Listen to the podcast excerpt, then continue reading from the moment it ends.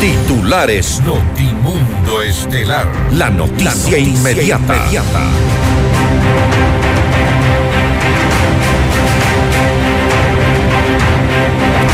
Un tribunal de garantías penales declaró el estado de inocencia de tres acusados de asociación ilícita en la administración de Jorge Yunda. La fiscalía apelará la resolución. La Corte Constitucional busca revertir el fallo que benefició a los hermanos Isaías, expropietarios de Filambanco. El Frente Parlamentario Anticorrupción solicita a la Fiscalía investigar presuntas filtraciones del narcotráfico en la Armada del Ecuador. La Asamblea Nacional aprobó una reforma a la ley contra el lavado de activos.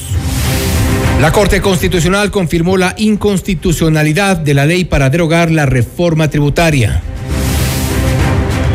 Hoy culminó el proceso electoral en todos los centros penitenciarios del país. 5.497 privados de la libertad ejercieron su derecho al voto. Omar Ceballos declinó su candidatura a la alcaldía de Quito para brindar su apoyo a Pedro Freile.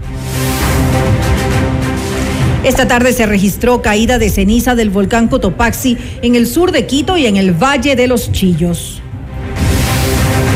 Luego de que por tercera ocasión el Congreso del Perú rechazara el adelanto de elecciones, la presidenta Dina Boluarte volvió a presentar una nueva propuesta para desarrollar los comicios del 15 de octubre del 2023.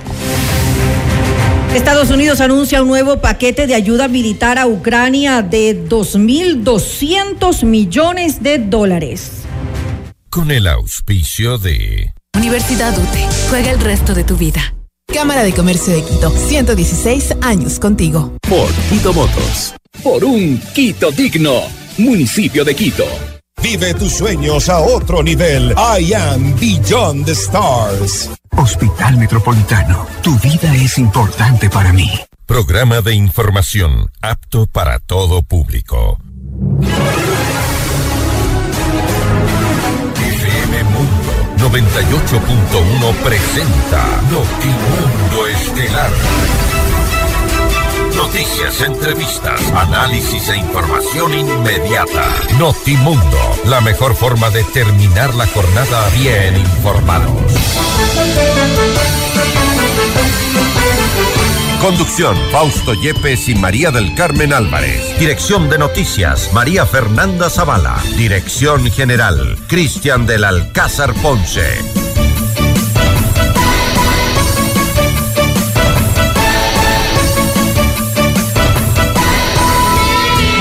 En pocas horas se termina la campaña electoral y los ecuatorianos nos aprestamos a llegar hasta las urnas para decidir sobre los gobiernos locales y también una consulta popular que ha causado polémica. ¿Cuál es el mensaje que nos deja a los ecuatorianos esta campaña electoral? Vamos a consultar a nuestros entrevistados. Amigos de FM Mundo, la radio de las noticias, bienvenidos a su espacio estelar de la información. Soy Fausto Yepes y junto a María Carmen Álvarez les contamos ahora mismo lo más destacado en las noticias. María Carmen, buenas tardes. Muy buenas tardes, eh, Fausto y amigos, como siempre, gracias por acompañarnos en este espacio informativo. Revisemos enseguida nuestra agenda de entrevistas. Y justamente para hablar acerca de la campaña electoral y de este mensaje que podría dejar eh, el desarrollo de la misma, conversaremos con el licenciado Francisco Rocha, director ejecutivo de la AEDEP. Estaremos también junto a la licenciada Cintia Puga, ex jefe de despacho de Jorge Yunda, y el doctor Fernando King, abogado defensor de Puga, para hablar sobre esta decisión judicial donde se ha ratificado la inocencia de Puga y cuál es su verdad. Y con el economista Gustavo Vallejo, presidente del Partido Socialista Ecuatoriano, los detractores del gobierno le dicen no a la consulta popular. Para nuestra audiencia en Cuenca, en Cuenca, recuerden que Notimundo es retransmitido por Radio Antena 1 90.5 FM. Ingresa a FM Mundo Live a través de nuestra fanpage en Facebook, FM Mundo 98.1 Quito, Ecuador, y disfruta de nuestras entrevistas exclusivas y los noticieros completos con la más alta calidad. También suscríbete a nuestro canal de YouTube, FM Mundo 98.1, la radio de las noticias. Aquí comenzamos. Le mantenemos al día. Ahora, las noticias.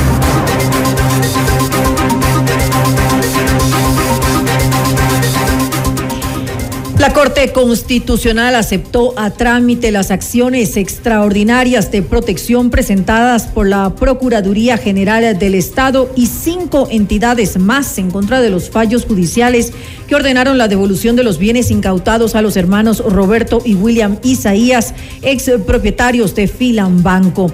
En mayo del 2022, el juez Johnny Dituma resolvió restituir a los Isaías los bienes inmuebles y acciones de compañías que les fueron incautados por la Agencia de Garantía de Depósitos AGD en el año 2008. Su decisión se derivó de la acción de medidas cautelares que presentaron los Isaías en el año 2018, que a su vez surgió del dictamen del Comité de Derechos Humanos de la Organización de las Naciones Unidas, que el 30 de marzo del 2016 declaró que los derechos de los ex banqueros fueron vulnerados en estas incautaciones.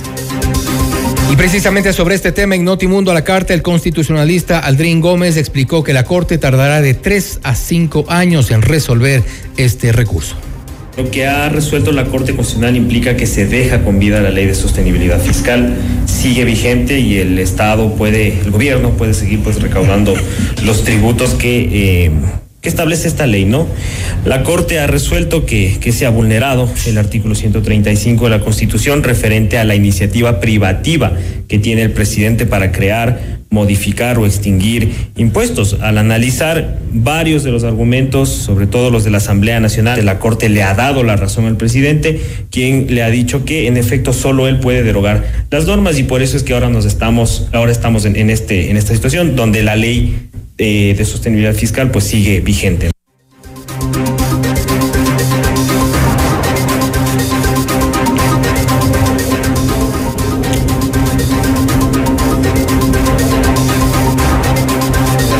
Y Precisamente escuchábamos a, a, Aldrin Gómez hablando sobre los recursos que se presentaron y que fueron resueltos en la Corte Constitucional.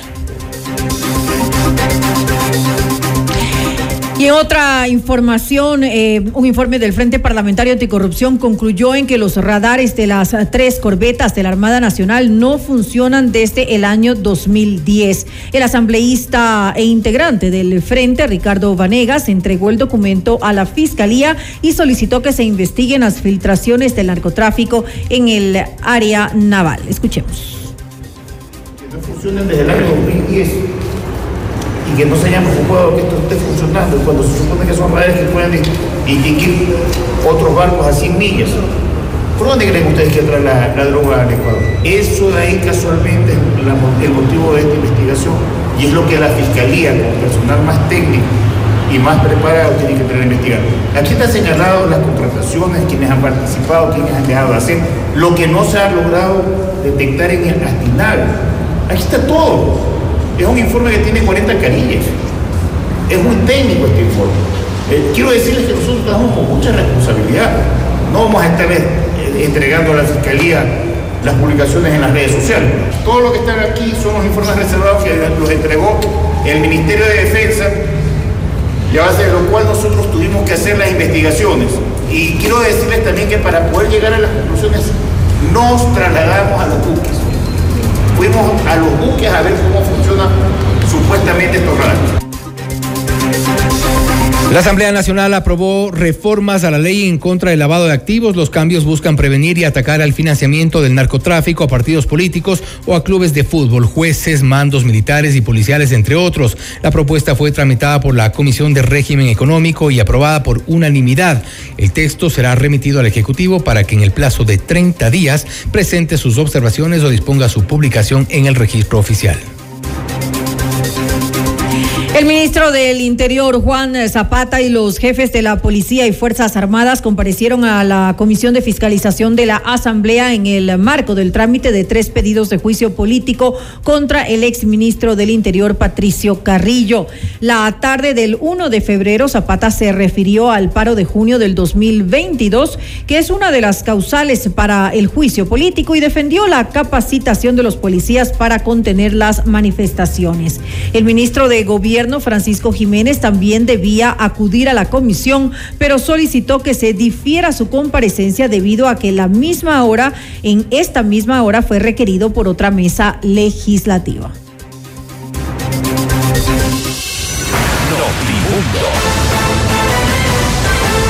Información inmediata. Si tu yo futuro te pudiera hablar, te diría, calma, esa incertidumbre pronto pasará. Busca hacer eso que te gusta, eh, lo que te divierte. Si lo haces, las metas se van a cumplir solas. La carrera que estás buscando está en la UT. Estudia con la más alta calidad académica, becas y los mejores planes de pago. Universidad UT. Juega el resto de tu vida. En la Cámara de Comercio de Quito cuentas con un equipo y juntos llevaremos tu negocio al siguiente nivel. Nosotros ponemos la experiencia y tú pones las ganas. Te esperamos en la Avenida Amazonas y República, edificio Las Cámaras. Visita www.ccq.es o también puedes contactarnos al 098-475-3529. Cámara de Comercio de Quito, 116 años contigo. La rehabilitación vial en Quito está en marcha. Las parroquias antes olvidadas hoy están atendidas para tener mejor movilidad. El municipio de Quito está trabajando por un Quito digno. La torre corporativa en Allan Billón de Stars Baile Park te espera con el proyecto ideal para tu oficina. Invierte en tu mejor negocio gracias a su tecnología, sostenibilidad, servicios y el diseño exclusivo de profesionales como Adriana Ollas, eh, Gabriela Sommerfield y Cristian Vice. Visítanos en la República del Salvador y Moscú o también puedes ingresar a allanbillondestars.com. Hospital Metropolitano es el único hospital privado en Ecuador con cirugía robótica Da Vinci para casos de alta complejidad y cirugía bariátrica. Consulta ya con tu médico especialista.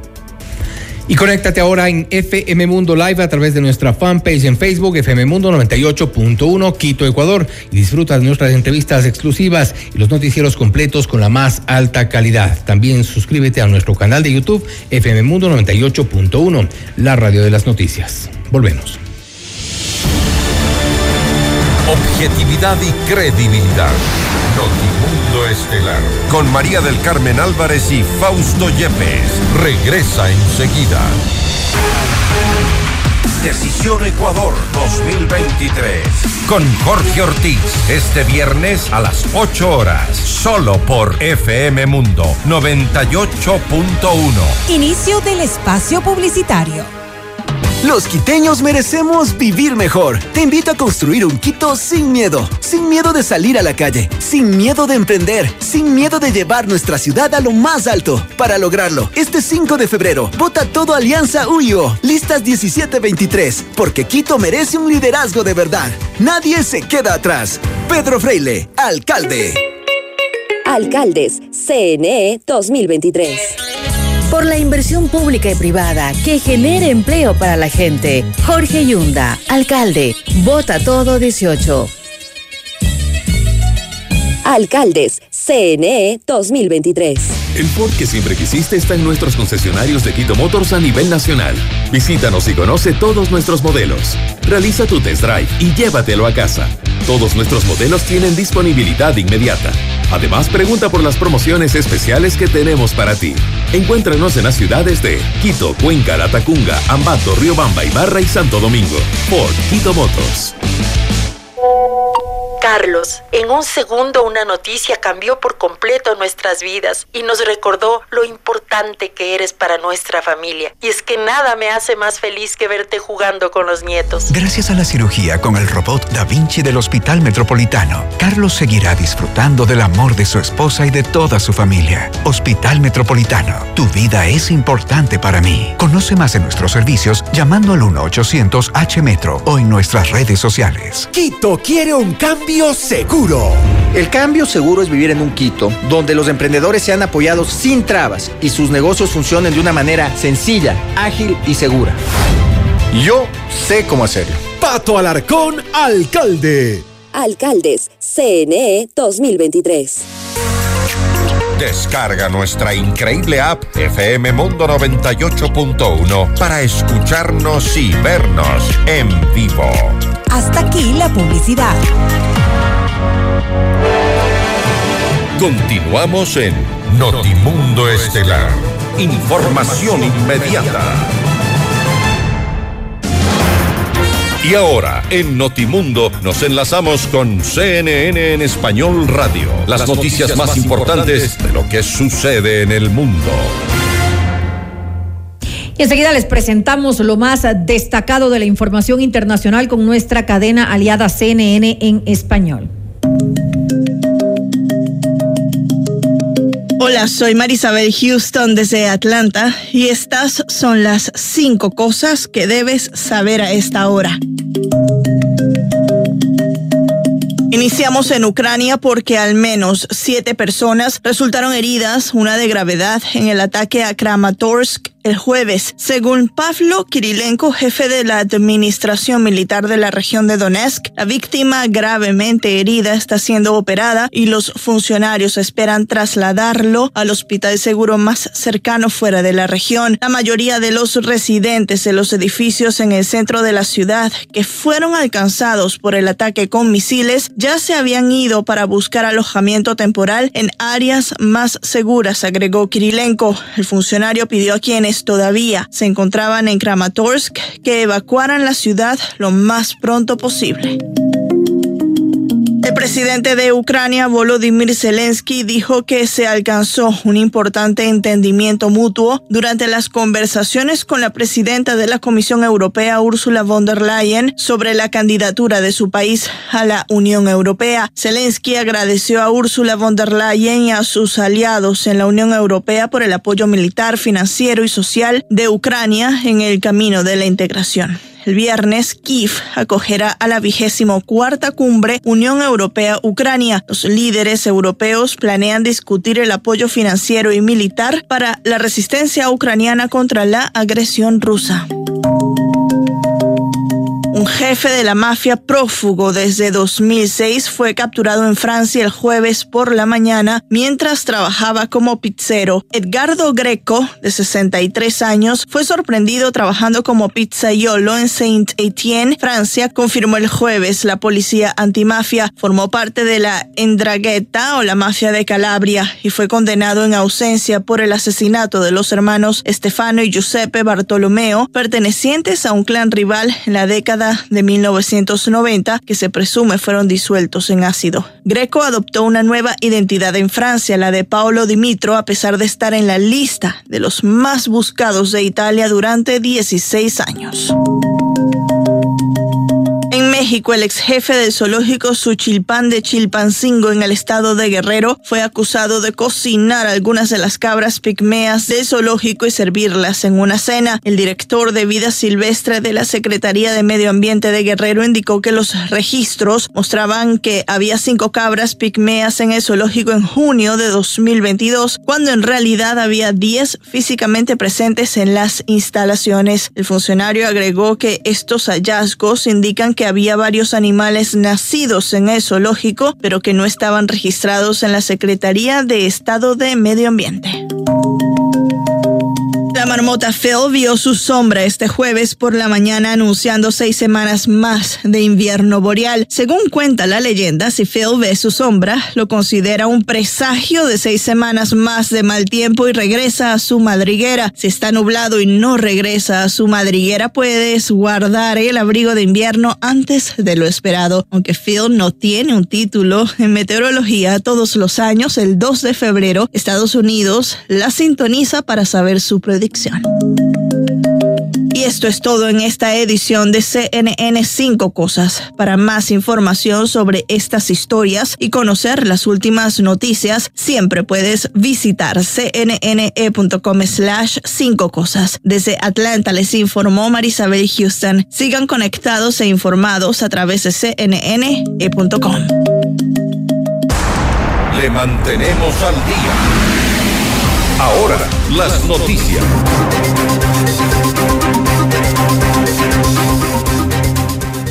Este jueves eh, culminó la jornada electoral en todas las cárceles del país. 5.497 detenidos participaron en el proceso electoral. De ellos, 5.174 son hombres y 323 son mujeres. Para que puedan votar se instalaron 60 juntas receptoras del voto en 35 centros penitenciarios. Para garantizar este proceso, aproximadamente 2.500 militares se ubicaron en los exteriores Además, 1.570 policías se encargaron de la custodia de los paquetes electorales. El Ejecutivo busca salir victorioso el próximo 5 de febrero cuando se someta a votación la consulta popular que impulsa cambios en temas de seguridad, medio ambiente e institucionalidad, pero se enfrenta a una oposición que considera que no se resolverán los problemas actuales del país. En Notimundo al Día, Giovanni Atarihuana, director nacional de Unidad Popular, aseguró que lo único que busca el gobierno con el referendo es ganar credibilidad. Unidad Popular y más de 25 organizaciones sociales y políticas hemos conformado un acuerdo popular por el y lo hacemos porque hemos estudiado las ocho preguntas, todos sus anexos, y estamos convencidos que en la consulta popular ninguna de esas preguntas resuelve los problemas fundamentales que preocupan a las familias ecuatorianas. No da cuenta del costo de la vida, de los problemas de la pobreza, de la falta de empleo, ni siquiera el tema de seguridad que nos miente el gobierno y menos aún va a mejorar la democracia. Es una consulta tramposa eh, que efectivamente pretende lavar la imagen de un gobierno incapaz, de un gobierno indolente con el sufrimiento de la población y ahora con las últimas investigaciones de un gobierno corrupto. Y a 13 días de las elecciones seccionales, Omar Ceballos hizo público su apoyo a Pedro Freile. Mencionó que esta decisión la tomó por la similitud en varias de sus propuestas. Sin embargo, pidió respaldo a los concejales eh, por su movimiento Centro Democrático. Queridos amigos, queremos agradecerles profundamente a todos los quiteños que han confiado en nuestra propuesta les pedimos nuevamente a nuestros electores que este 5 de febrero voten por la lista 1, Centro Democrático. Voten por nuestros concejales. De la misma manera quiero decirles que durante este proceso de campaña hemos coincidido con las propuestas planteadas por Pedro José Freire, a quien le damos nuestro voto de confianza, con la convicción de que se puede vencer a un modelo ineficiente que ha sido permeado por las mafias enquistadas en el municipio. Esta es la oportunidad de que unidos los quiteños podremos salvar a Quito. Por eso les pido a todos ese voto responsable y necesario para rescatar nuestra ciudad. Y por su parte, Pedro Freile agradeció el apoyo recibido por Omar Ceballos e hizo un llamado a la reconciliación para salvar a Quito. Querido Omar, agradezco profundamente el pronunciamiento que el día de hoy has publicado en tus redes sociales en favor de mi candidatura. Este voto de confianza, para mí reivindica los valores, pero sobre todo el fin superior de salvar a Quito. Tu madurez, tu responsabilidad cívica es la que los quiteños esperan de sus líderes. Nuestra convicción es que sí podemos reconciliar, que debemos hacerlo con la gente, por sobre todo para cambiar nuestra realidad.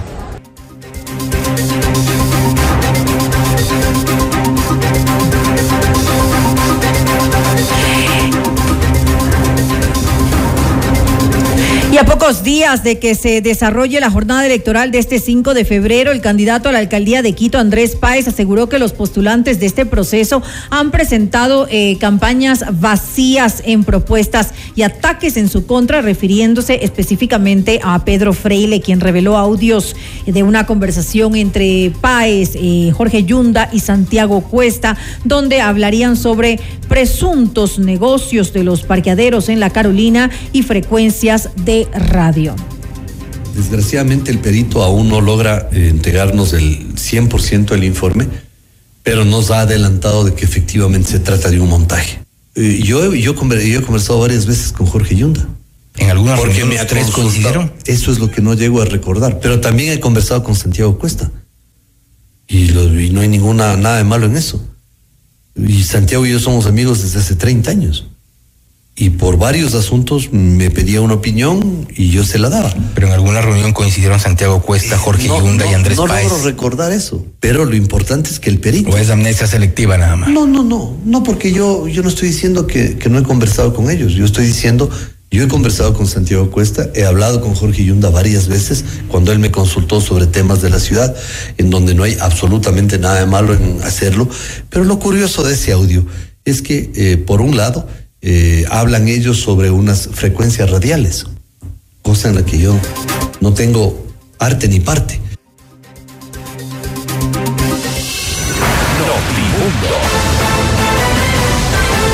Información inmediata. Y este jueves 2 de febrero terminan los 30 días de campaña electoral dentro del calendario establecido para las elecciones seccionales de este 5 de febrero. Vamos más allá de la noticia. Notimundo Estelar en FM Mundo con María del Carmen Álvarez.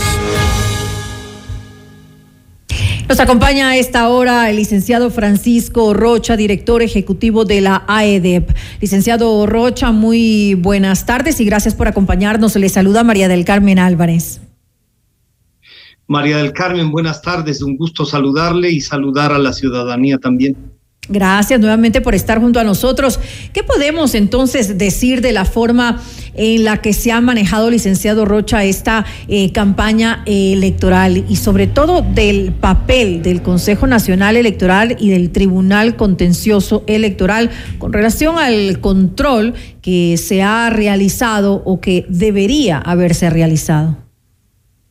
Sí, la conjugación del verbo es ese, debería pero no se ha logrado en cuanto a lo del Consejo Nacional Electoral y la pobrísima y vergonzosa actuación del Tribunal Contencioso Electoral, no solo en el proceso electoral, que sí ha sufrido la inacción, la inoperancia y a veces la sinvergüencería de algunos de los jueces de ese contencioso electoral.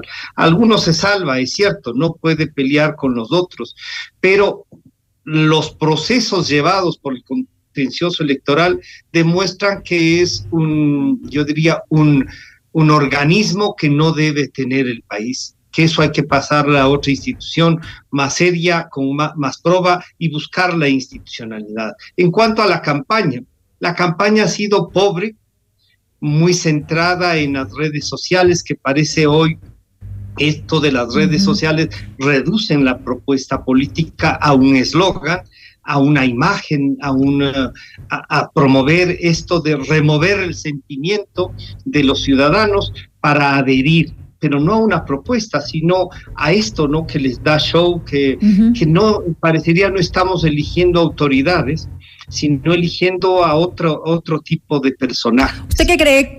¿Usted considera que con esto se trata tal vez de disfrazar la falta de propuestas que tienen en realidad los candidatos?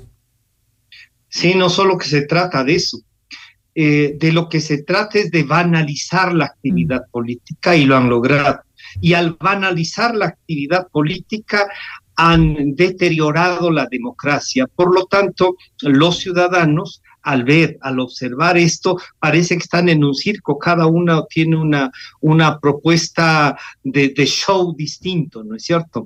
Eso es un empobrecimiento y tenemos que trabajar es nuestra responsabilidad recuperar el mundo de las ideas para visualizar ciudades, parroquias, provincias, visualizar el país, encontrar una utopía que nos lleve de la mano a construir la democracia, no esta que tenemos, sino la que tenemos que construir.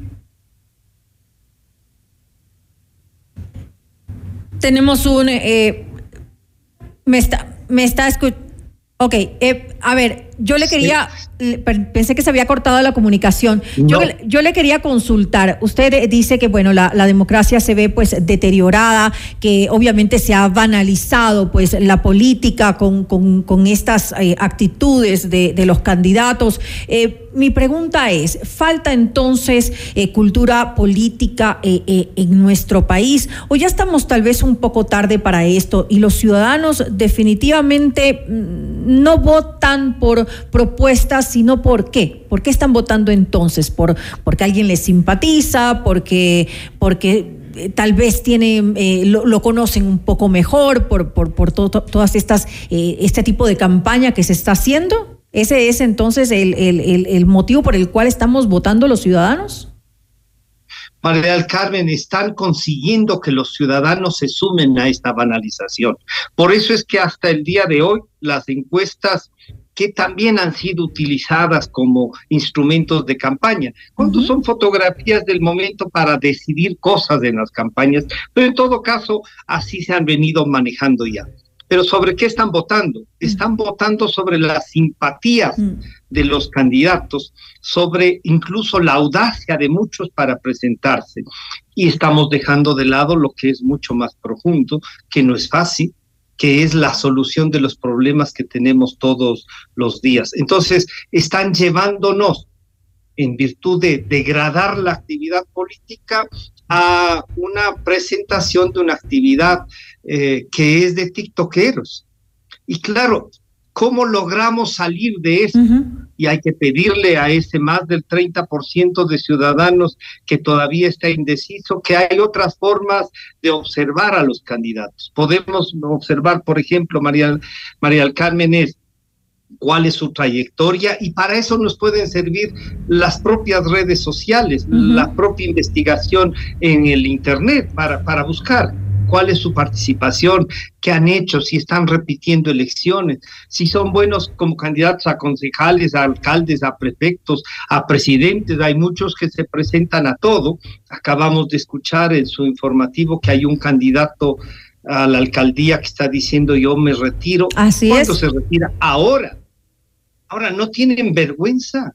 O sea, alguien que no llega al 1%, ¿cuál es el aporte democrático al decir ahora me retiro? ¿No era mejor que se pongan de acuerdo? Y ahí viene una cosa, no hay que satanizar los acuerdos políticos, ciertamente. ¿Por qué?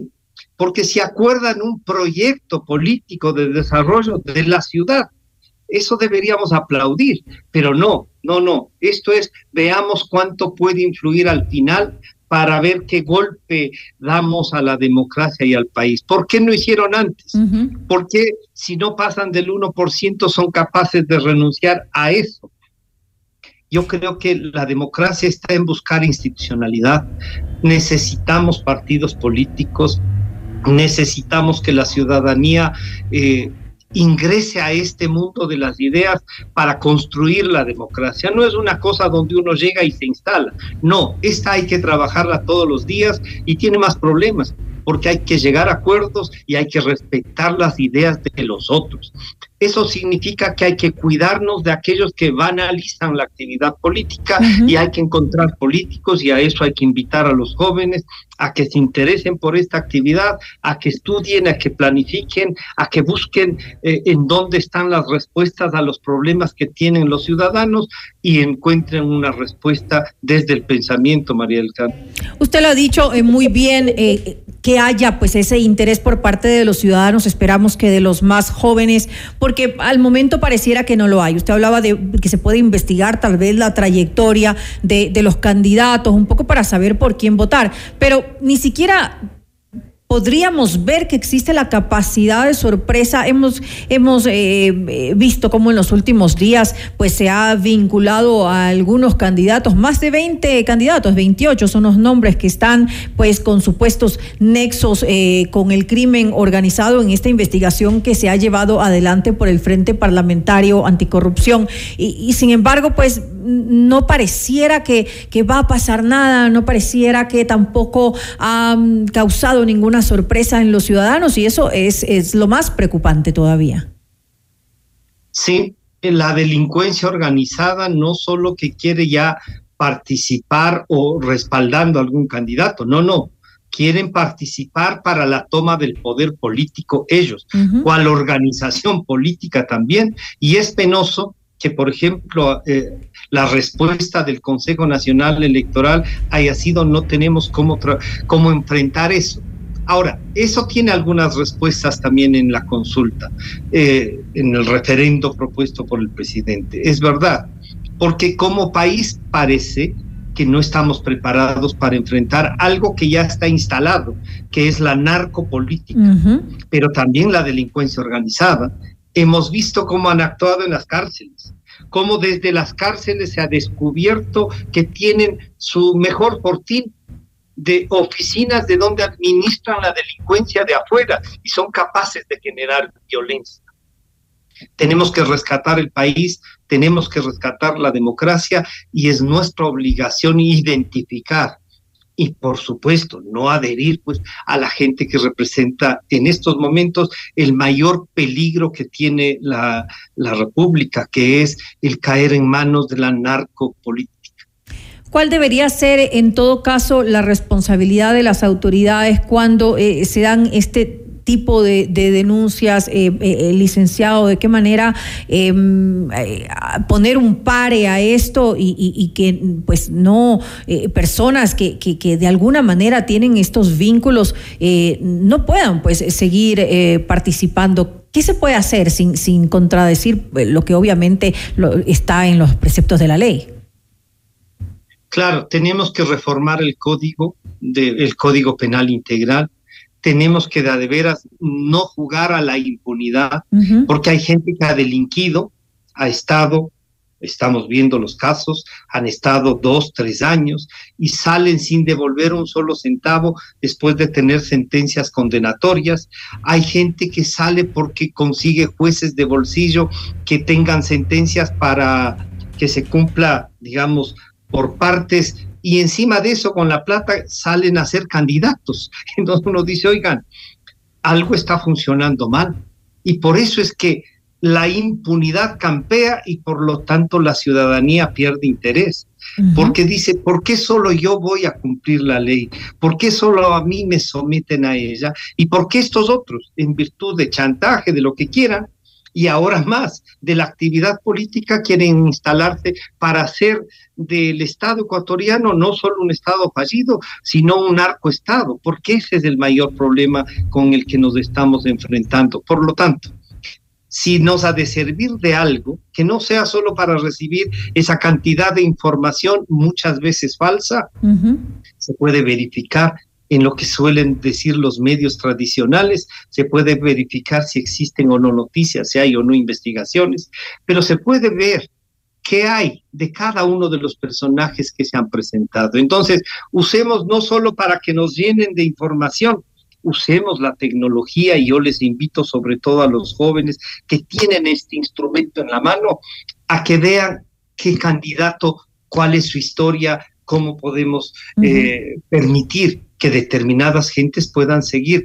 no de candidatos, que puedan seguir en la vida política sin responder jurídicamente.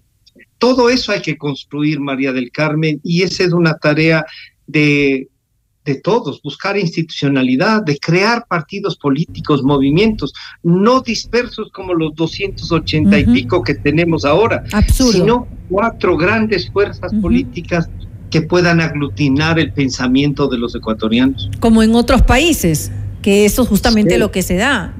Aquí no funciona de esa forma eh, y esa es responsabilidad también de los ciudadanos porque también tenemos una responsabilidad en lo que ocurre en el ámbito político en nuestro país. Em, eh, licenciado Rocha, algo importante, eh, algo novedoso, digamos, ha sido pues estos debates en las elecciones seccionales que se realizaron con la, supuestamente con la finalidad de informar de alguna manera pues a los ciudadanos acerca de las propuestas de eh, los candidatos. Eh, ¿Usted considera que se eh, cumplió este propósito o más que propuestas se dedicaron a sacarse los trapos al sol? Bueno, es muy difícil con tan con ese número de candidatos, no hacer un, debate es muy difícil. La intención de generar un debate es importante. ¿Para qué sirvió? Por lo menos para que algunos candidatos los podamos ver de frente sin responder a las preguntas, sino solamente sosteniendo un eslogan, solamente sosteniendo una propaganda y en otros casos aprovechando esos minutos no para hacer propuestas, sino para agredir a otro.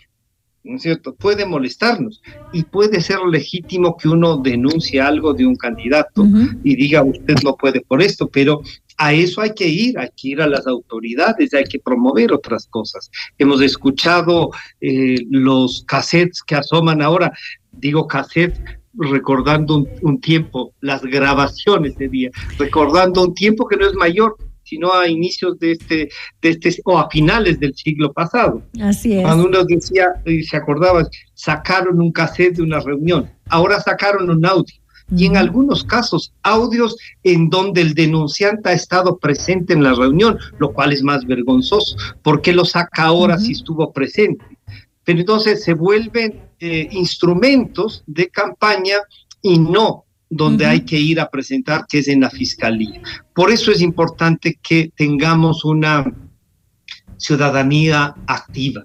No podemos ver de lejos ni solo preocuparnos cuando hay unas elecciones y, y, consolidar por lo menos una línea de pensamiento. Eso tenemos que trabajar. Las universidades, la academia nos está debiendo el consolidar un compromiso de los estudiantes con su país, con la democracia, que es eh, quizá yo diría es el bien preciado que tenemos y que hay que irla construyendo para buscar igualdad, para buscar oportunidades, para buscar, y cuando digo igualdad, no es homogenización de todos, no, digo igualdad de oportunidades para que todos podamos trabajar en virtud de las realizaciones individuales que tenemos todos los ciudadanos, ¿no? Los seres humanos.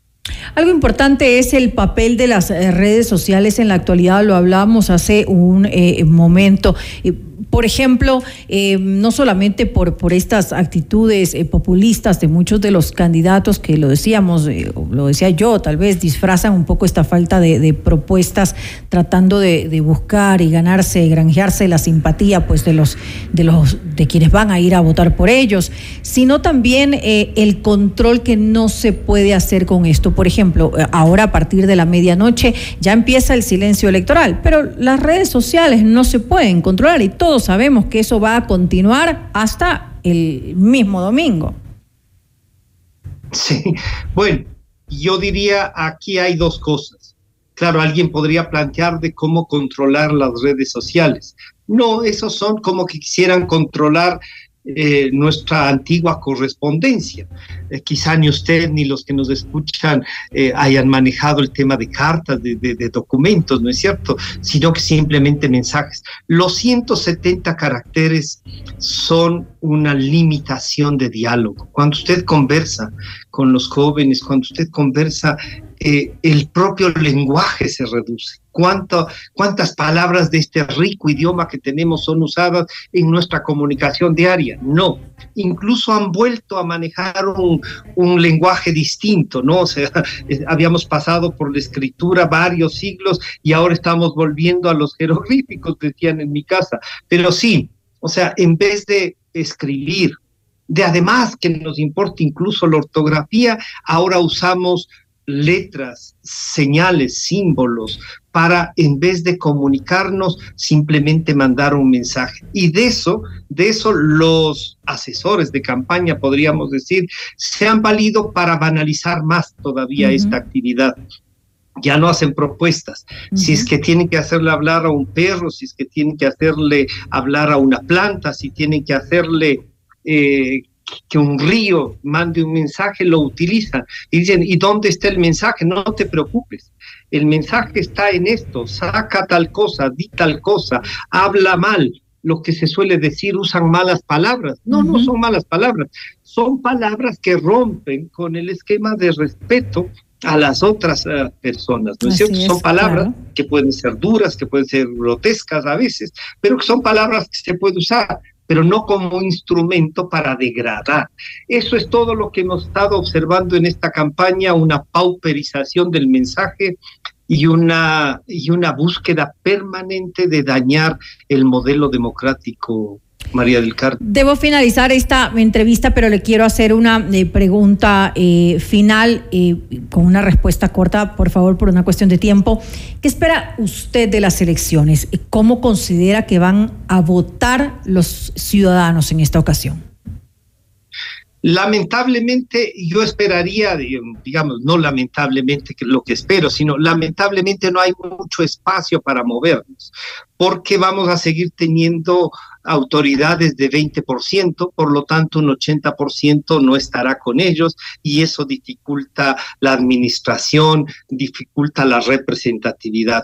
Pero por otro lado, yo creería que la participación de los ciudadanos en el proceso electoral, eh, más allá de solo ir a buscar el, certificado de votación, que estemos obligados a ir porque es indispensable que participemos. Esto es lo más interesante.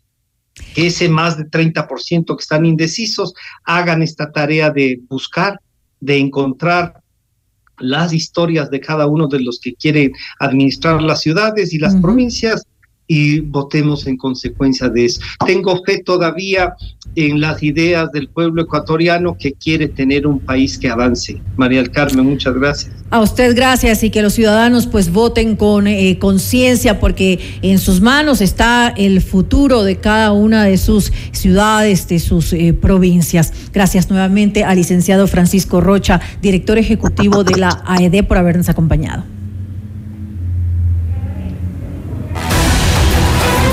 Noticias, entrevistas, análisis e información inmediata. Notimundo Estelar regresa, enseguida.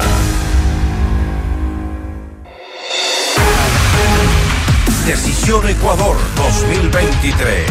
Con Jorge Ortiz. Este viernes a las 8 horas. Solo por FM Mundo 98.1. Inicio del espacio publicitario. Sabemos que el terreno para hacer negocios es desafiante. Tranquilo, en la Cámara de Comercio de Quito cuentas con un equipo y juntos llevaremos tu negocio al siguiente nivel. Nosotros ponemos la experiencia, tú pones las ganas. Te esperamos en la Avenida Amazonas y República Edificio Las Cámaras. Para más información visita www.ccq.es o contáctanos al 098-475-3529. Cámara de Comercio de Quito, 116 años contigo. Los quiteños merecemos vivir mejor. Te invito a construir un Quito sin miedo. Sin miedo de salir a la calle. Sin miedo de emprender. Sin miedo de llevar nuestra ciudad a lo más alto. Para lograrlo, este 5 de febrero, vota todo Alianza UIO. Listas 1723. Porque Quito merece un liderazgo de verdad. Nadie se queda atrás. Pedro Freile, alcalde. Alcaldes, CNE 2023. ¿Qué le dirías a tu yo futuro? Eh, que no sé qué hacer. Me angustia no saber qué carrera estudiar. Que me preocupa morirme de hambre. O no ser exitosa. Pero si tu yo futuro te pudiera hablar, te diría, cálmate, esa incertidumbre pronto pasará. Busca hacer eso que te gusta, eso que te divierte. Si lo haces, lo demás viene solo. La carrera que estás buscando está en la UTE. Estudia con una alta calidad académica, becas y los mejores planes de pago. Universidad UTE. Juega el resto de tu vida. Quito quiere un cambio seguro. El cambio seguro es vivir en un Quito donde los emprendedores sean apoyados sin trabas y sus negocios funcionen de una manera sencilla, ágil y segura. Yo sé cómo hacerlo. Pato Alarcón, alcalde. Alcaldes, CNE 2023. Todos los programas mírelos en nuestro canal de YouTube, FM Mundo Live. Fin del espacio publicitario. Continuamos en Notimundo Estelar con María del Carmen Álvarez y Fausto Yepes.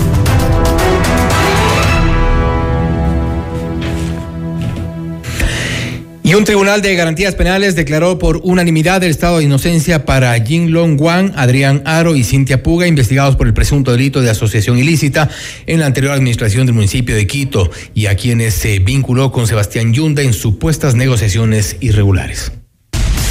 La noticia requiere profundidad. En Notimundo están los protagonistas de la noticia.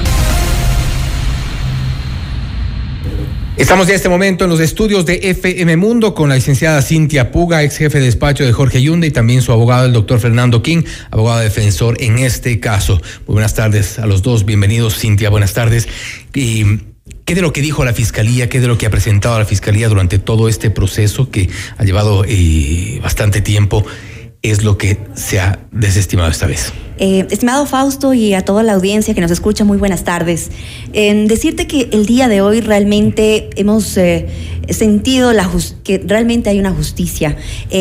Fiscalía y inició todo un proceso, ya son más de 500 días, que hemos vivido un proceso realmente injusto Empieza así con una filtración, como todos conocieron, de chats filtrados, montados. Pero no fueron montajes. filtrados, fueron encontrados en el teléfono de Sebastián Fueron Yunda. filtrados por la Fiscalía y no hubo un debido proceso.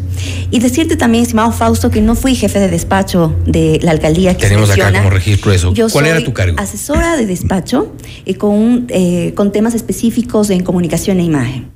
Eh, desde esa área fue que, que me desempeñé por primera vez como funcionaria pública. Eh, Fiscalía el día de hoy no ha logrado probar eh, aquel delito que se nos acusaba que era una asociación ilícita. Eh, por comentarte, para que la audiencia tenga una idea de lo que vivimos. Eh, Fiscalía tenía más de 300 y más cuerpos, cajas con supuesta información, ¿no? Recuerdo. Que podía habernos afectado. Eh, había dicho a los medios que tenía más de 120 testigos en contra de todos nosotros y se había creado una espectacularidad del caso increíble. Eh, cuando aterriza el caso a lo que hemos pasado, te cuento, Fausto, que de las 300 y más cajas, todo quedó reducido a unas 20 hojas.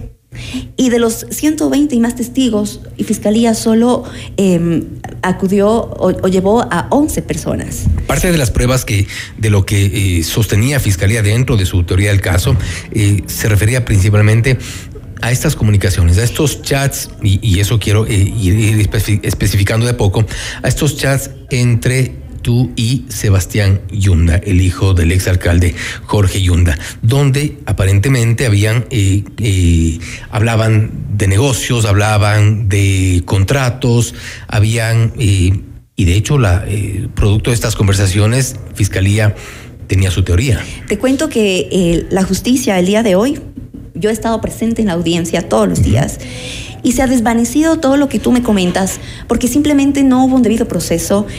¿De qué chats hablamos cuando ni siquiera mi celular, imagínate Fausto, ha sido periciado, ni siquiera fue contrastado con un teléfono para que tú puedas dar una veracidad de esa información? ¿No eran tus conversaciones? No. Entonces, sobre esa base, te puedo decir. Son falsos, forjados muchos, esos chats. Muchos de las conversaciones que hoy Se tú lo vuelves a traer a. Sebastián Yunda. Lo vuelves a traer a colación. Es que son parte del proceso. Yo creo que es importante contextualizar para que la gente que nos, escucha dicho, sepa de qué estamos fueron hablando. Esa, esos, esas verdades a medias de los chats simplemente no son una verdad contundente que ha alcanzado a justificar que existe una materialización Pero- y además ha dicho no hay ninguna asociación, no hay ningún delito. Nos da, nos ratifica En la la parte legal estamos, estamos completamente Claro, de acuerdo. Por eso. Imagínate que y- nos ratifica y la inocencia preguntas- y solo esto. Y aparte dice, no hay ningún delito. Por lo tanto, todos esos argumentos que tú los traes nuevamente a colación quedan desvanecidos. Los traigo a colación precisamente porque quienes nos escuchan tienen que saber un poco en contexto de qué es lo que estamos hablando. El caso de asociación ilícita, seguramente tú lo conoces bien, yo lo conozco bien, eh, tu abogado, el doctor eh, King, lo conoce bien, pero la gente que nos escucha tiene que saber de qué estamos hablando Exacto. para que se pueda conocer, así como se conoció en su momento.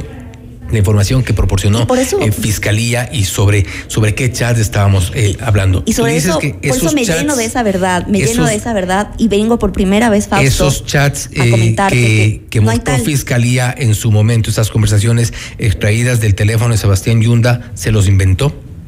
No, no corresponden a la realidad y eso es lo que ha quedado demostrado en el caso. No corresponden tanto, es así, que ratifican nuestra inocencia y creo que volver a hablar del doble sentido de esas comunicaciones sigue afectando a nuestra imagen. Estimado Fausto, tú sabes que yo vengo de los medios, soy una periodista que ha estado trabajando desde mis 16 años en diferentes medios y esto me golpeó muy duro a mi familia y fui por primera vez mamá. Quiero indicarte el lado humano de lo que vive una persona cuando está esperando que la justicia pues resuelva en derecho. Hoy siento que se resolvió en derecho, siento que esos cargos y siento que esas especulaciones alrededor de los chats quedaron desestimadas. En la parte jurídica también te Vamos precisamente a este momento, sí, gracias. Eh, Cintia, eh, doctor Fernando King, abogado defensor de Cintia Puga. La Fiscalía ha anunciado sobre la marcha que apelará a esta decisión eh, adoptada por este tribunal. ¿Cuál es el, el- el camino y la estrategia jurídica en adelante? Buenas tardes, buenas noches Fausto, buenas noches Radio Escuchas. Eh, sí, si bien al final de la audiencia Fiscalía mencionó que va a apelar a esta decisión, pero como bien dijo Cintia, no tiene absolutamente nada, no tiene ningún elemento, ninguna prueba en contra de, para justificar la materialidad de la infracción. Aquí se ha llegado a determinar en esta audiencia que no existe ni siquiera el delito, que no existe la asociación que en algún momento se refirió a Fiscalía.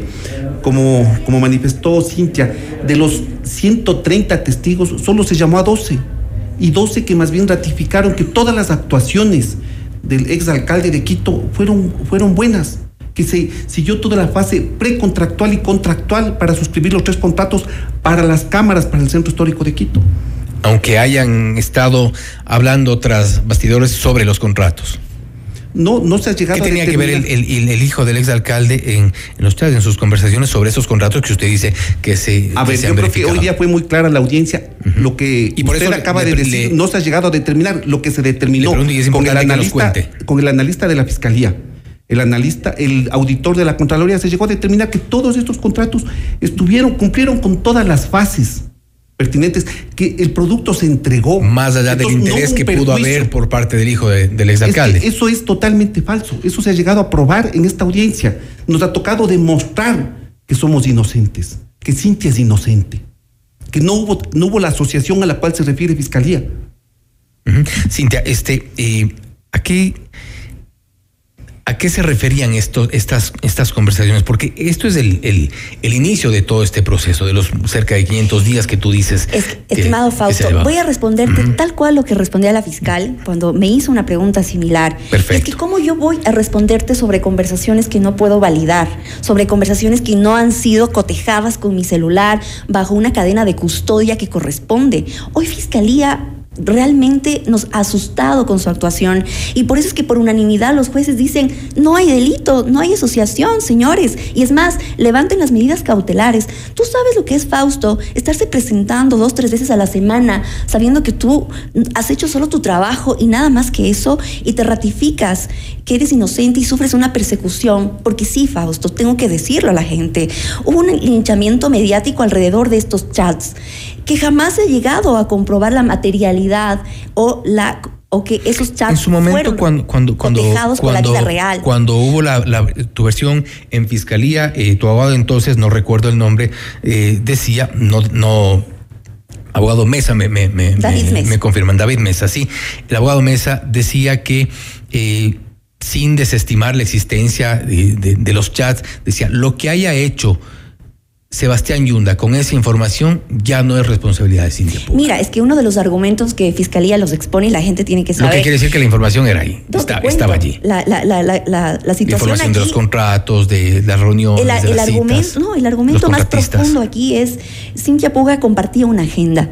Y aquí hemos dicho profundamente a todo, al tribunal y lo hemos demostrado la agenda de un alcalde, y todos quienes, hacen relaciones públicas me darán la razón, la agenda de una autoridad por el hecho de todas las Em, actividades que tienes que coordinar es pública. La agenda la manejaban todos los concejales, todo el personal del despacho, todos los asesores del despacho. No es una información privilegiada que alguien pudo sentir que sabiendo dónde estaba el alcalde tenías una información diferente a los demás. Todos tenían la misma información. Por lo tanto, no, todos los asesores, ni todos los, ni, toda la gente que conoce a la gente, se, la, la, agenda se, se cola a las reuniones ejemplo, con los ¿cómo puedo yo determinar eh, sobre ese punto en específico, toda persona que hace relaciones públicas sabe que cuando te invitan a un almuerzo es decisión de la persona decidir quién la acompaña o no, no de un grupo de trabajo. Sí, sí, hago, la analogía en función de lo que tú dices, que todo el mundo Pero conoce todo la eso agenda. se me adjudicaba, todo eso se me adjudicaba como doloso a Cintia Puga y yo he llegado a desestimar todas esas infundadas acusaciones que no tuvieron asidero en la vida real. Y es más, estimado Fausto, esto empezó con ocho, después fueron bajándose, sobreseyendo a las personas y finalmente eh, las dos personas que restan van a ser sumadas de igual manera porque se ha determinado que no hay el delito. Por lo tanto, las dos personas que faltan ser eh, procesadas aquí se unirán al misma, a la misma decisión que ya te explicará el doctor, porque simplemente, Fausto, es tan importante esto, no hay delito, no hay asociación ilícita. Y doctor King, explícanos entonces cuál, cuál es la, la decisión y a lo que se sumarán el resto de los procesados. Este momento, el día de hoy, se llegó a determinar que no existe una asociación, que no existen asociados para delinquir. Entonces, si no existe la asociación que, se, que, fueron, que fue la sentencia que se dictó hoy día, las otras dos personas que están todavía no han sido juzgadas, al no existir la materialidad de la infracción, al no existir delito, evidentemente van a ser eh, declarados inocentes en su momento. ¿Volvería a trabajar con Jorge Yunda? No tengo por qué decirte que no. Cuando uno no ha hecho nada, nada teme. Aquí lo importante, estimado Fausto. Quizá tomarías un poco más de prudencia en el tema este de los mensajes o, o si un familiar se acerca a pedir información que de pronto no constituya delito, pero al menos genere duda. Estimado Fausto, mira, cuando tú operas con la verdad, cuando tú operas con la verdad, tú piensas que tus actuaciones siempre están en el marco de la ley. Hay que ser y parecer también. Tú no actúas de forma dolosa cuando eres comunicador. Por eso hay que ser y parecer también.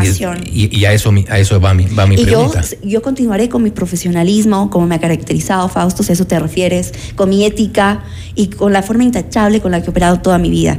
Y en cualquier espacio que esté, con el doctor Yunda o en otros espacios, siempre actuaré bajo mi responsabilidad moral y ética.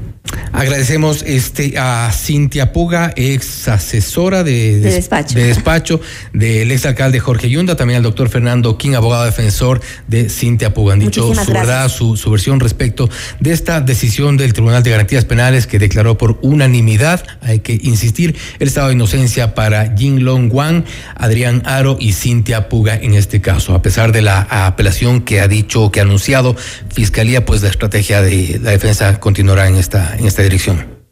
Sí, Fausto, y es un, dato importante que tanto el auditor de la Contraloría como el asesor de la, de la Fiscalía determinaron que no existe aquí perjuicio, que no existe un perjuicio para el Estado. El único perjuicio, entre comillas, que existe es la falta de uso de las cámaras, según el auditor de la Contraloría, la falta de uso de las cámaras adquiridas, lo cual también es falso, porque esas cámaras están siendo usadas por el 911 y sobre lo que haga Sebastián o haya hecho Sebastián Yunda con esa información, pues tendrá que responder él.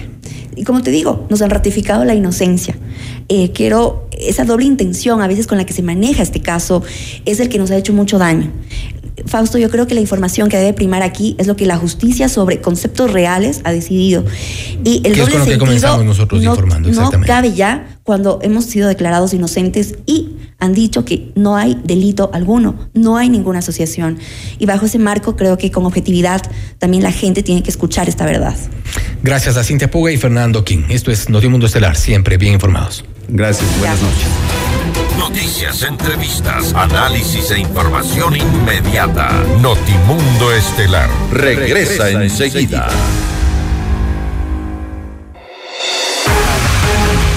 Decisión Ecuador 2023. Con Jorge Ortiz.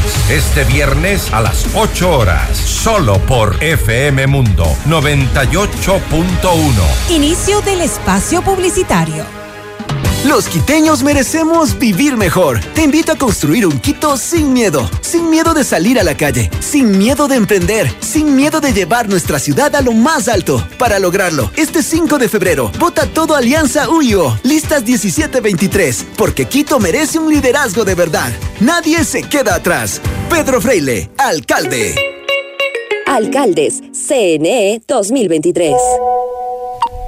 Hija, hoy me hiciste la mamá más orgullosa del mundo y no puedo esperar más para tener entre mis brazos a mi primer nieto.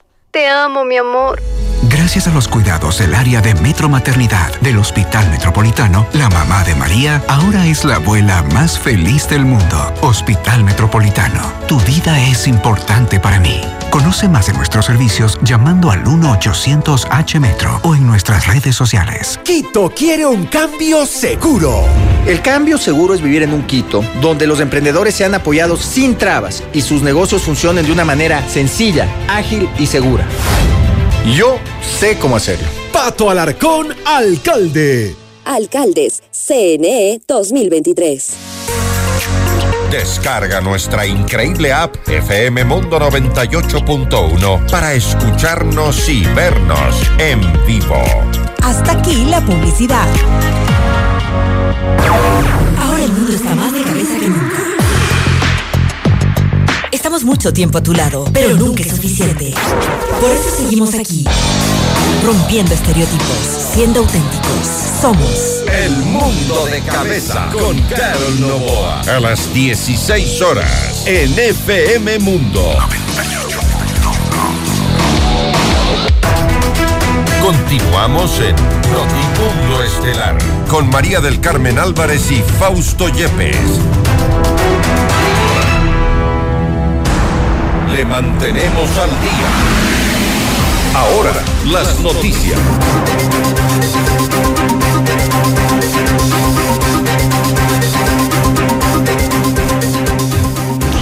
El Instituto Nacional de Migración de México informó sobre el rescate de una mujer ecuatoriana y su hijo de cinco años en medio del río Bravo en su intento por llegar hasta Estados Unidos.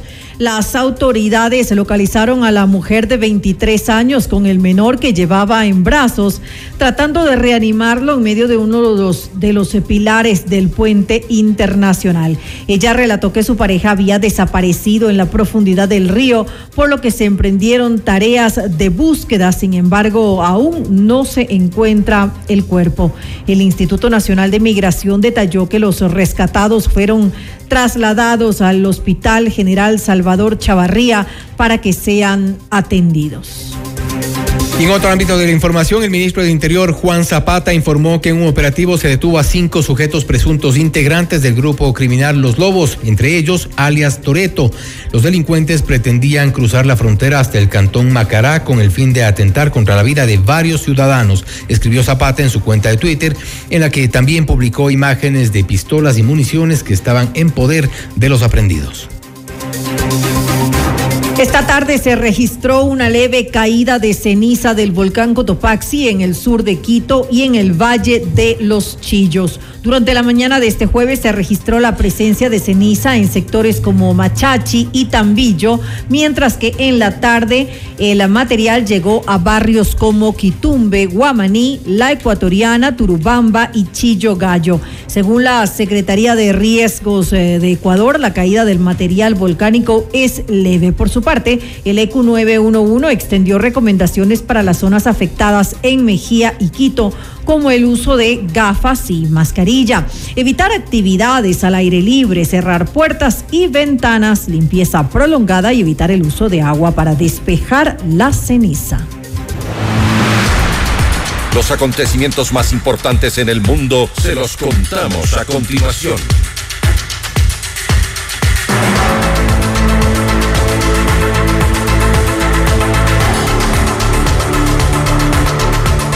La presidenta de Perú, Dina Boluarte, presentó al Congreso el proyecto de ley de reforma constitucional que plantea el adelanto de elecciones generales para el 15 de octubre de este 2023. Esto luego de que el pasado 1 de febrero el legislativo rechazara la propuesta del congresista Hernando Guerra que buscaba que las elecciones se lleven a cabo en diciembre de este año.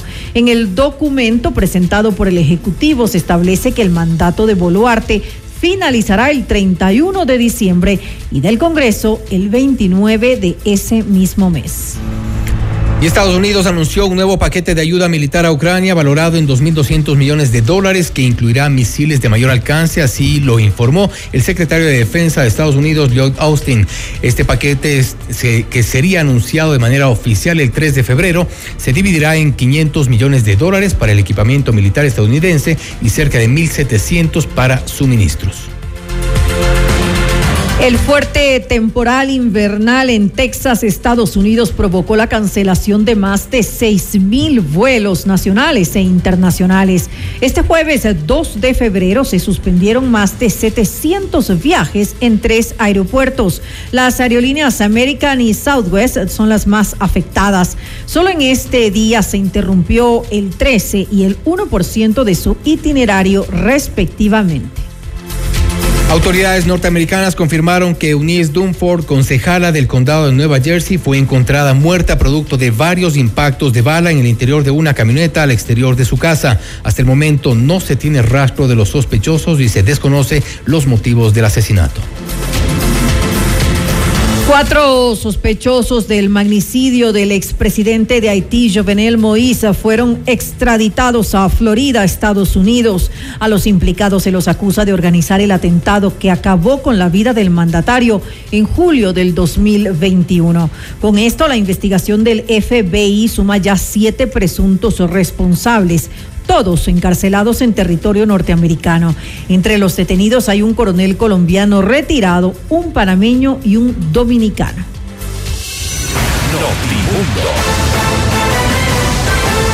Información inmediata.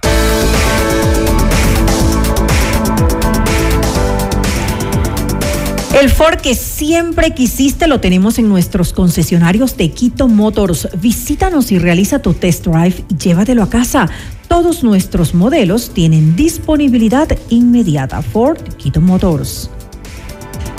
Cinco parejas serán nuestras invitadas especiales al Sinfónico de Santiago Cruz, acompañado de la Orquesta Sinfónica Nacional de Ecuador este 9 de febrero. Inscríbete ahora en fmmundo.com y en el WhatsApp 098-999-9819 con la palabra Cruz y tus datos personales. El premio incluye cena en Pícaro Resto Grill. Sorteo miércoles 8 y jueves 9 de febrero en todos nuestros programas en vivo. Santiago Cruz Sinfónico, otra promoción gigante gigante de FM Mundo, la estación de los grandes espectáculos.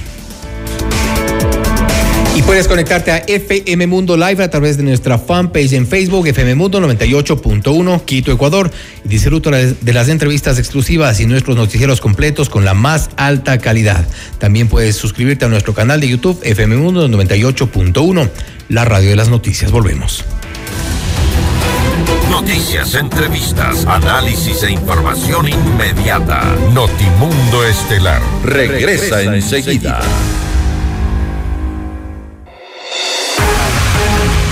Decisión Ecuador 2023.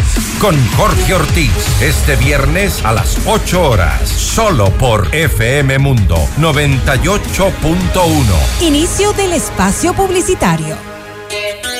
Por la inversión pública y privada que genere empleo para la gente. Jorge Yunda, alcalde.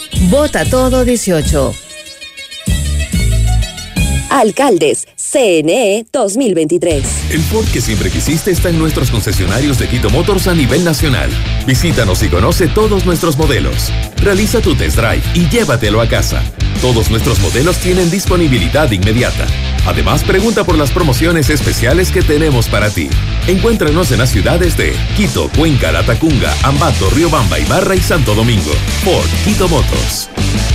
Quito quiere un cambio seguro. El cambio seguro es vivir en un Quito donde los emprendedores sean apoyados sin trabas y sus negocios funcionen de una manera sencilla, ágil y segura. Yo sé cómo hacerlo. Pato Alarcón, alcalde. Alcaldes, CNE 2023. Todos los programas mírelos en nuestro canal de YouTube, FM Mundo Live. Fin del espacio publicitario.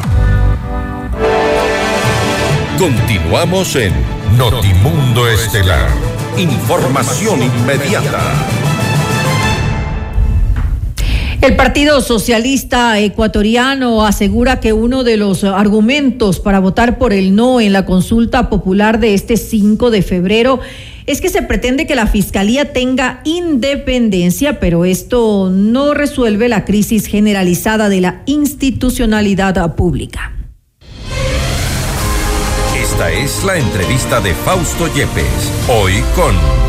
Estamos en los estudios de FM Mundo con el economista Gustavo Vallejo, presidente del Partido Socialista Ecuatoriano, para hablar sobre los detractores del gobierno que le dicen no a la consulta popular. Economista Vallejo, gracias por estar con nosotros. Bienvenido.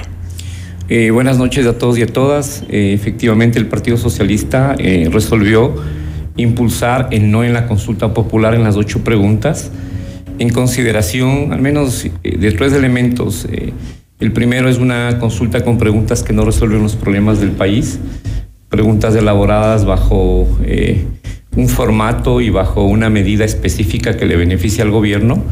Una, ¿En qué parte le beneficia al gobierno? le, le, brinda oxígeno, un gobierno totalmente desgastado con el 11-15% de aceptación hace una consulta popular ¿En, que en qué simpatiza sentido, con las demandas de la ciudadanía. Especificar un poco en qué sentido le brinda oxígeno, en, en, qué le puede beneficiar el tema de la extradición, por ejemplo, para ir por partes. Eh, le beneficia porque intenta vender una imagen que combate la delincuencia. Este país ha pasado a ser uno de los países que están en el tope de la delincuencia a nivel mundial y en Sudamérica. ¿Acaso la extradición resuelve, pregunto a los amigos amigas que nos escuchan, los temas de inseguridad? ¿Acaso no resuelve más la inversión social en los sectores periféricos, que son los sectores que más eh, jóvenes y adolescentes eh, tienen acceso a estas bandas criminales? Pero será seguramente una herramienta, según han dicho quienes están eh, por el sí. Una herramienta útil en el combate. Todo es posible, eh, somos muy democráticos, respetamos las posiciones divergentes a las nuestras, pero invitamos a revisar lo que sucedió en los países del entorno, especialmente en Colombia y en México. ¿Qué resultados ha tenido la extradición en la eliminación o en la disminución de la delincuencia? En el caso colombiano nomás, no lo dice Gustavo Vallejo, el Partido Socialista, lo dicen las estadísticas.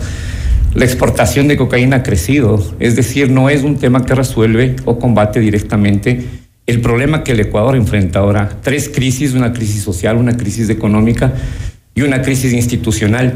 Separar el problema de la delincuencia de la crisis económica, de la pobreza. En este país el 24% de ciudadanos de los sectores urbanos y el 28% del sector rural viven en pobreza. Ese es el verdadero origen de la delincuencia y de la inseguridad. Respecto de la institucionalidad, se ha hablado mucho eh, y en las preguntas 5 y 6, por ejemplo, se habla del Consejo de Participación Ciudadana. Por un lado, eh, restarle eh, la posibilidad de designación de autoridades.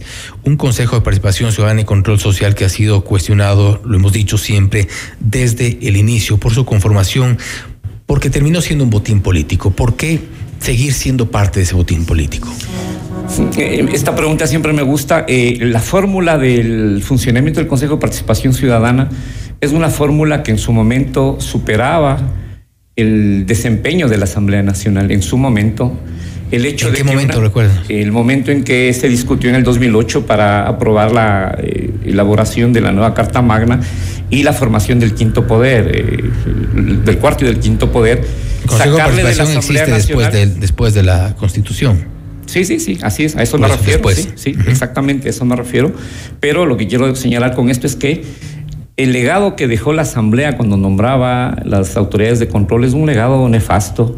Eh, Es decir, es menos malo, es menos malo porque esta Pero así institucionalidad tuvimos está un contralor como Carlos Polit, por ejemplo. Sí, pero además hay una, eh, exactamente 100 sobre como 100. Carlos Polit, sí, con 100, 100 sobre 100 con unas calificaciones, y tuvimos una, un congreso que en esa época se denominaba Congreso, que entre gallos y medianoche, entre acuerdos del Partido Social Cristiano y de los grupos de poder del momento, nombraban las autoridades de control, y podría mencionar contralores de la misma talla de Polit, del Y a eso me refiero con, con, con esto de, de botín político, porque hablamos de los acuerdos, de estos eh, acuerdos bajo la mesa del Partido Social Cristiano, hoy por hoy aliados y parte de la mayoría del, del correísmo, aliados del correísmo precisamente, que fue, que fueron quienes crearon este Consejo de Participación Ciudadana y Control Social. Sí, eh, la reflexión que hacemos al interior y que los ciudadanos deben decidir entre votar por sí o por no, eh, sencillamente gira alrededor de, de la contradicción que genera el mismo gobierno del presidente Lazo. Y quizá... Y la contradicción, perdón, porque sencillamente dice hay una asamblea que no sirve para nada, que hay que disminuir los asambleístas, pero por otro lado dice, eh, si gana el sí, el nuevo órgano que va a tener la competencia de designar las máximas autoridades de control, las más importantes, vuelve a ser la Asamblea Nacional. Por un lado, intenta satisfacer esa ansia de los ciudadanos de castigar a un espacio tan deteriorado como es la Asamblea Nacional, pero por otro lado le da la posibilidad de que ellos vuelvan a nombrar. Pero lo que es peor, por lo que usted Lo que pasa es que nos guste o no, tenemos más representatividad en la Asamblea Nacional, donde hay asambleístas de distintas provincias, donde hay representantes finalmente elegidos por los ciudadanos. En un Consejo de Participación Ciudadana y Control Social, hoy por hoy también, en un, en un proceso de, de- de selección, de, de elección por parte de los ciudadanos, son apenas siete. Pero con esa... Es más con ese fácil que siete, como hemos visto, cuatro se reúnan en un, en un, en un despacho y acaben con la institucionalidad de este país. Eh, con Ya ese razonamiento significaría que no debería disminuir el número de asambleístas y que la asamblea es un espacio en el que las cosas se desarrollan y se hacen de forma eficiente. ¿Usted sabe a cuántos Y eh, se reduciría el número no de asambleístas? Sí, 15, 17 asambleístas suben las provincias eh, que tienen más número de ciudadanos inscritos en el padrón, disminuyen las provincias pequeñas y medianas. La democracia Cualquier no es número va a ser más que siete. no, no, pues sí, pero ahí hay un problema de fondo y les hago la reflexión a los amigos y amigas que nos escuchan. ¿La democracia se define por el número de asambleístas, de legisladores, o se define por la calidad de esos espacios? a criterio del Partido Socialista se define por la cualificación la, de esos espacios. La calidad hemos visto históricamente, la calidad hemos visto históricamente que lamentablemente lo decidimos en las urnas. Así es. Y generalmente lo decidimos mal. Entonces eso significa... Ya no depende de la calidad de la institución como tal, por supuesto. de la asamblea como tal. Eso Somos significa muy que malos para que ir al elegir. problema de origen. El problema de origen es cambiar la base social de abajo, educación, construcción de cultura política, eliminación de caudillismo, y saben a lo que me refiero con eso, eliminación de clientelismo, mejoramiento del sistema de partidos políticos, del sistema de participación, de la democracia, de los mecanismos de representación. Es decir, hay un país por rehacerse en su totalidad. Ninguna de estas preguntas van a solucionar los problemas, no tienen, algunas son contradictorias, algunas como las, las vinculadas a los temas ambientales, son temas que se podrían haber aplicado si existiría la voluntad política del gobierno y no se las ha hecho. Porque creemos eh, el tema de compensaciones ambientales. Establece la Constitución ya la Y precisamente eso lo habíamos cuestionado a Karen Sichel eh, de la Presidencia de la República quien defendía este, esta, las, es las- nuevo. las preguntas 7 y 8, ¿no? Tiene que ver con el tema ambiental. Y vemos también absortos como desde el Ministerio del Ambiente, desde las autoridades encargadas de, de controlar lo que está ocurriendo, por ejemplo, en la Amazonía, pues eh, no hay resultados. Lo que pasa en el Napo, eso está viralizado en las redes. eh, y ahí viene un problema de fondo también. ¿Quién hace la consulta popular? ¿Quién convoca? Un gobierno que, que camina por, por, un, por, un lado, pero intenta con la consulta decir que vamos para el otro lado. Me refiero concretamente al tema ambiental. Si hubiera capacidad y gestión y decisión política, hubiera parado ya lo, que- ¿Ustedes lo creen, que está creen que hay falta de legitimidad entonces, más no eh, que haya realmente una buena intención por parte eh, de, de quienes elaboraron las preguntas? Creemos que hay tres cosas fundamentalmente. El gobierno intenta capitalizar votos para sus candidatos. ¿Por qué? Porque sencillamente los ciudadanos saben que es una consulta convocada por el gobierno. Eh, intenta, ahí los analistas políticos podrán hacer extensiones mayores del análisis.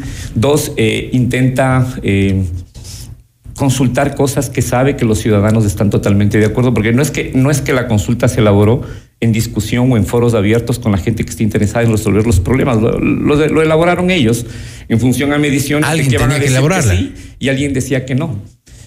En democracia, ¿qué debería suceder? O en, o en una democracia que intentamos que sea más participativa, debería haber un espacio de convergencia donde los ciudadanos que tratan, en el caso del tema ambiental, los temas ambientales y saber qué va a preguntar. Por, por ejemplo, en el tema de la inseguridad, tengan la seguridad, pero tengan la seguridad que el Partido Socialista hubiera optado en la pregunta uno por el sí, si la pregunta incluía incrementar la inversión social en los sectores periféricos del país. ¿Y usted cree en ese sentido, haciendo una, una, comparación, que hay una intención similar a la que hubo y, que se concretó en su momento en la consulta en 2011, cuando nos hablaron todo el tiempo de los casinos y nos, eh, y nos metieron la mano en la justicia? Eh, las consultas populares eh, se las hace para eh, cumplir objetivos y metas en las que se incluyen y se tamizan y se tapan propósitos políticos. Entonces la respuesta es que sí. Efectivamente, son consultas armadas para capitalizar eh, capital político, votación para su, eh, en este caso para su gobierno, para el gobierno de ese entonces, evidentemente, eh, en el 2011. Para agarrarse a la justicia. Y por eso es que nosotros consideramos que el- la mayoría va a votar que no, porque finalmente las consultas populares convocadas por los gobiernos terminan siendo una especie de balotaje, de valoración de su gestión. Lamentablemente, cuando no hay, no se, no se mira los problemas de fondo o los cambios que son urgentes. Sí, pero regresando al tema de los cambios urgentes, ninguna de esas preguntas en, el, en la reflexión que hacemos desde el Partido Socialista aporta de forma sustancial a solucionar los problemas. Es decir, es una crítica de doble vía, ni resuelve los problemas ni contribuye a resolver los problemas. Yo he dicho las contradicciones que hay, la incapacidad y voluntad política en los temas ambientales de hacer las cosas que podría hacerlas y no las hace. Y en tercer lugar, porque intenta oxigenar a su partido. Es decir, mediante este espacio intenta legitimarse el próximo año, que yo lo veo. Nadie en este país, nadie en este país, y lo digo porque el Partido Socialista siempre ha estado del lado de los trabajadores, de los campesinos. Nadie en este país quiere un paro como el del 19 o el del año pasado. Nadie, porque todos perdemos. Pero lamentablemente, si los gobiernos de turno no entienden y no canalizan las necesidades y las inquietudes de la gente, terminan provocándose. Lo que quiero decir con esto es que anticipo, anticipo que el, luego del proceso electoral, lamentablemente la situación del país que no se ha solucionado en los temas de la economía, de la pobreza, el acceso a la educación, la inseguridad, la credibilidad, credibilidad de las instituciones públicas, es muy probable que se vuelvan a repetir sucesos como los que, insisto, no queremos que se presenten. Pero si el gobierno no termina de entender que se construye la gestión pública con la participación de todos los actores, pues eso, ese es el camino que se está trazando. Y no somos agoreros del desastre, pero anticipamos los escenarios porque miramos las cosas con pesimismo en relación al gobierno del presidente Lazo. Y me, y me, me nace una pregunta que creo que debo hacerla a usted como presidente del Partido Socialista Ecuatoriano eh, y estamos seguros al menos parte de los de los eh, postulados de este partido es de estar con los trabajadores, los obreros, los sectores sociales, por ejemplo.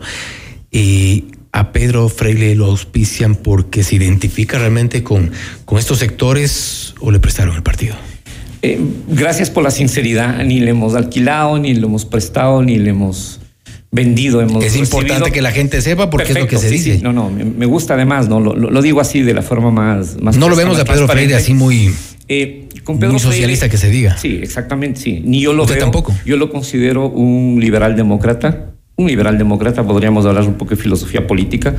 Eh, habrá algún Nos queda muy poco hacerlo. tiempo, sí, pero sí. Pero, sí, pero en concreto lo que quiero decir es que con él tenemos un acuerdo de ocho puntos sobre la ciudad de Quito. El Partido Socialista lo que hizo es eh, discutir los temas de la ambientales, los temas de la feminización de la política pública, los temas de los comerciantes minoristas con los cuales el partido tiene un buen nexo, los temas de vialidad de la ciudad, del transporte.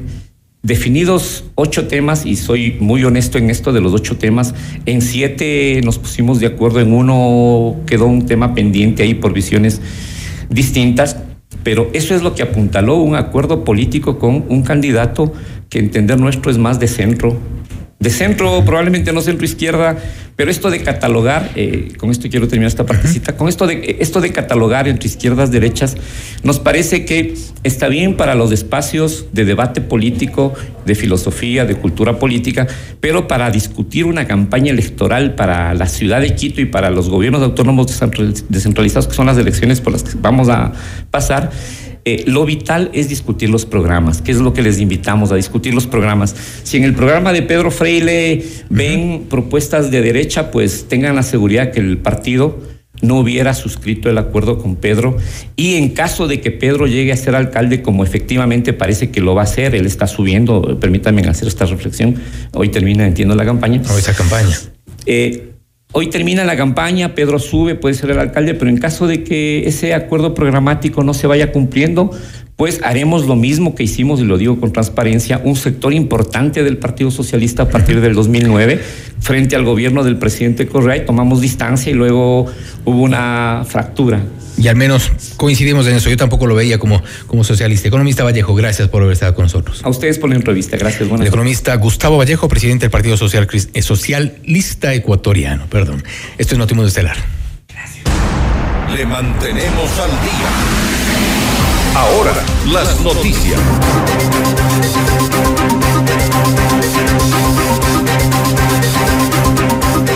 Gonzalo Uquillas, gerente general de la Corporación Eléctrica del Ecuador, CELEC, declaró que Hernán Luque, exgerente del directorio de la empresa coordinadora de empresas públicas, EMCO, no tuvo injerencia sobre él mientras estuvo en el cargo hasta agosto del 2021. Esto lo mencionó durante su comparecencia en la Comisión Multipartidista de la Asamblea Nacional que investiga el caso Encuentro. Esta mesa legislativa investiga si los gerentes en, empresas públicas tuvieron participación en los presuntos actos de corrupción. Y atención, a través de un comunicado, el Metro de Quito informó que a partir del 3 de febrero se suspenden los viajes gratuitos en este sistema de transporte. Esto debido a que los seguros contra incendios, vandalismo, robos y choques de sus trenes vencieron este 2 de febrero. Según indicó la entidad, esta medida se mantendrá hasta que se desarrolle el proceso administrativo relacionado con los seguros de los bienes municipales. Y la presidenta del Consejo Nacional Electoral, Diana Tamaín, reaccionó frente a un eventual juicio político en contra de los miembros de la entidad, anunciado por el Frente Parlamentario Anticorrupción por una presunta falta de control de la campaña electoral. La titular del CNE aseguró que el rol de fiscalización de la Asamblea Nacional debe estar apegado a la ley y con objetividad. Y el arzobispo de Quito, Monseñor Alfredo Espinosa, negó haberse pronunciado sobre la consulta popular. Un comunicado publicado en las redes sociales de la Arquidiócesis de la capital señala que la Conferencia Episcopal Ecuatoriana, voz de la Iglesia del Ecuador, no ha sacado ningún documento en estas elecciones. La opinión de uno u otro sacerdote no es de la voz de la Iglesia, cita el texto. Además, Monseñor Espinosa invitó a los ciudadanos a reflexionar y meditar el voto como un deber cívico. Y mucha atención porque las agencias bancarias atenderán en horario diferido y por medio de cajeros automáticos el lunes 6 de febrero, después de las elecciones seccionales. La Asociación de Bancos Privados del Ecuador, Asobanca, informó en un comunicado que los servicios de banca web estarán disponibles durante la suspensión de la jornada laboral. La atención presencial solo se dará en oficinas. Estas se pueden consultar por medio de los canales oficiales de cada entidad bancaria. A partir del mediodía del 3 de febrero iniciará la ley seca a nivel nacional. La orden regirá 36 horas antes de las elecciones y 12 horas después. Durante este tiempo se prohíbe la venta, distribución y consumo de todo tipo de bebidas alcohólicas.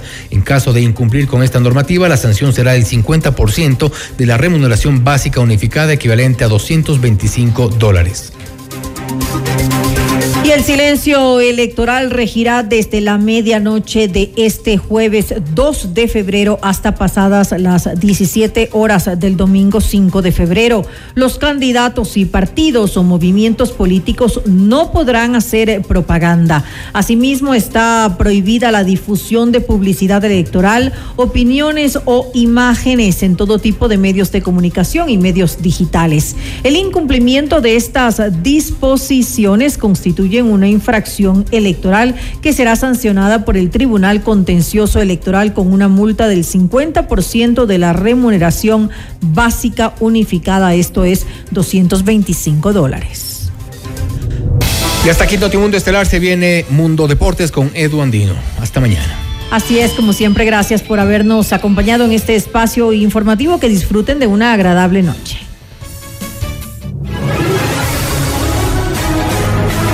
FM Mundo 98.1 presentó Notimundo Estelar.